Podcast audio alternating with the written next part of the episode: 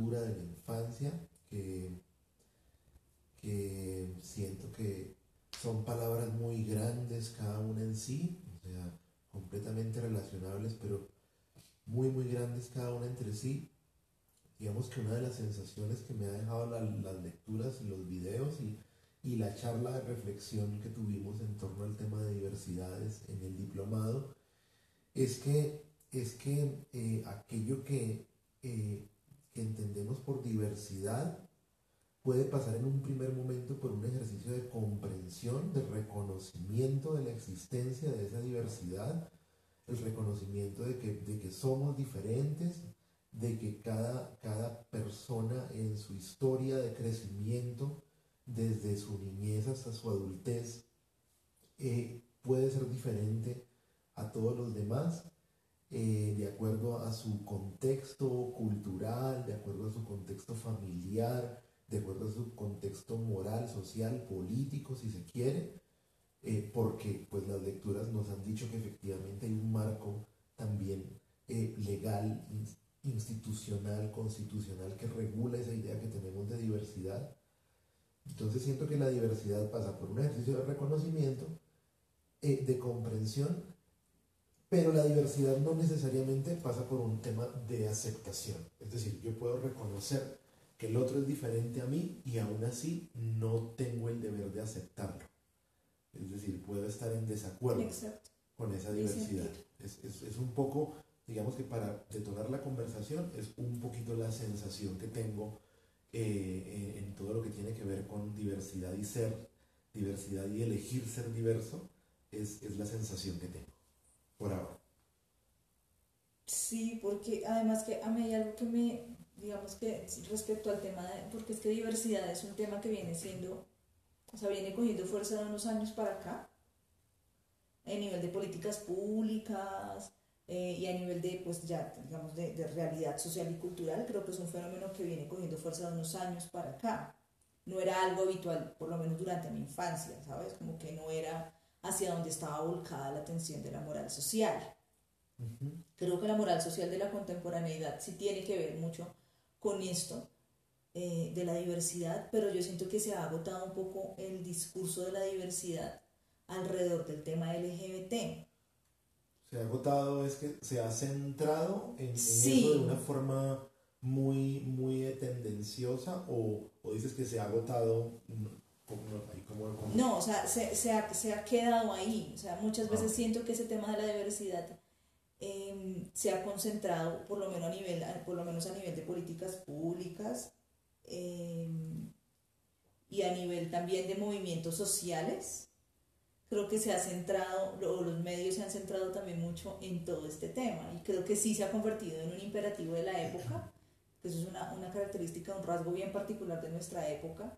No era algo, digamos, esta, digamos, suprema atención sobre lo diverso no existía tanto antes, pero siento que muchas veces esa diversidad empieza a convertirnos en, una sociedad atomizada, ¿sí? en una sociedad en donde no tenemos nada en común, o sea, somos tan diferentes, o sea, como que la diferencia no se vuelve lo común, sino que la diferencia se vuelve la forma en como yo puedo atacar a otro desde, desde, desde el lugar en el que estoy. Entonces, em, sí, creo que me, me, causa bastante inquietud eso, como que el tema se acabe ahí, porque yo veía que en la mayoría, digamos, de las carpetas que, encontrábamos, habían elementos que tenían que ver con género, mm. ¿sí? Independientemente del tema. Y aunque entiendo que es algo transversal, siento que, no sé, que se agota. Yo digamos que lo que, lo que quisiera decir para, para complementar esto que estamos reflexionando y, seguir el hilo de la conversación frente a esa reflexión inicial de tú puedes reconocer una diversidad, pero no tienes el deber de aceptar todo aquello que te propone la diversidad, eh, eh, o, o, puedes aceptarlo. Es, O puedes aceptarlo también, de pronto no tus atacarlo. parámetros, tus parámetros de, de comprensión te dan para aceptarlo o te dan también, bueno, exacto, puedes, puedes, no, puedes no aceptarlo y eso no te da el derecho de atacarlo. ¿sí? Pero entonces voy al tema de la importancia de tener una postura frente al discurso de la diversidad.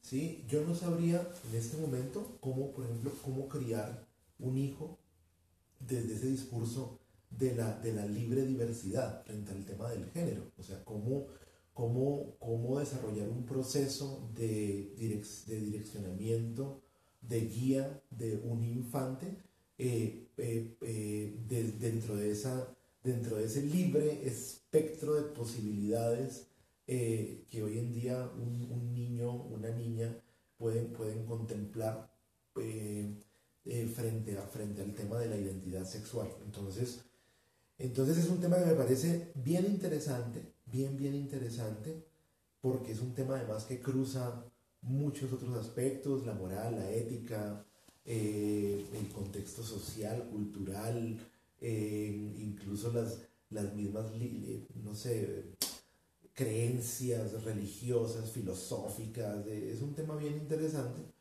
Me parece que es importante tenerlo en cuenta y me parece que es importante igual cuál es tu postura. O sea, si tú tuvieses que direccionar un proceso eh, de este De tipo, de Además de educación, de de formación educación, porque es hacia que un infante, no cuál es tu postura. Ujú.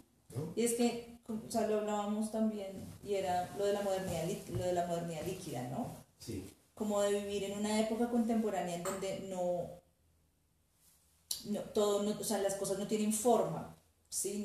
Los límites se, se han desdibujado, las instituciones, lo que antes era sagrado para la sociedad, para las sociedades, se han también han perdido la credibilidad, es una crisis generalizada de las instituciones y de la credibilidad de las instituciones en la que vivimos. Pero esto de tener una postura respecto a la diversidad me parece importante, porque digamos que a mí me, me incomoda un poco, yo no sé si la palabra se incomoda, pero me afecta, me, me genera algo, digamos, ver este tipo de cosas de los niños trans, que era lo que ya hemos charlado. Y es que me parece. Me parece. Me parece bastante errado em, generar un encasillamiento tan fuerte para un niño como es el tema de. O sea, como que un niño de 5 años, de 6 años, pueda tener la posibilidad de identificarse y, y- y estar seguro sobre la- su identidad.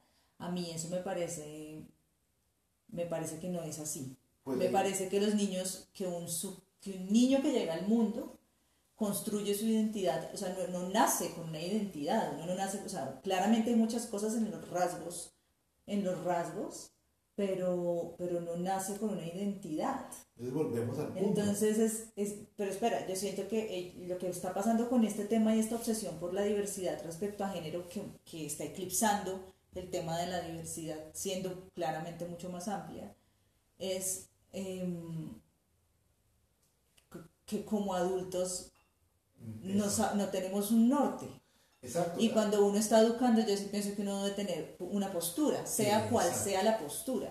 si bien el niño para asumirse de esta manera es siento yo pues lo digo también intuitivamente es el resultado de, de la, de la confluencia de elementos que lo que lo circundan pues ese niño pasa por, por o sea, tiene- debe tener un adulto cuidador un adulto formador cuál es la posición cuál es la postura frente a la diversidad de esos adultos ¿no? Eh, Y no eh, solo sobre la diversidad, sino la responsabilidad de los adultos frente a la salud mental, frente a la propia salud mental de los, de los futuros adultos, ¿sí? de estos niños que se están formando para ser adultos funcionales y adultos que, que aporten y que puedan vivir en comunidad, ¿sí? y, y en armonía con ellos mismos y con su entorno.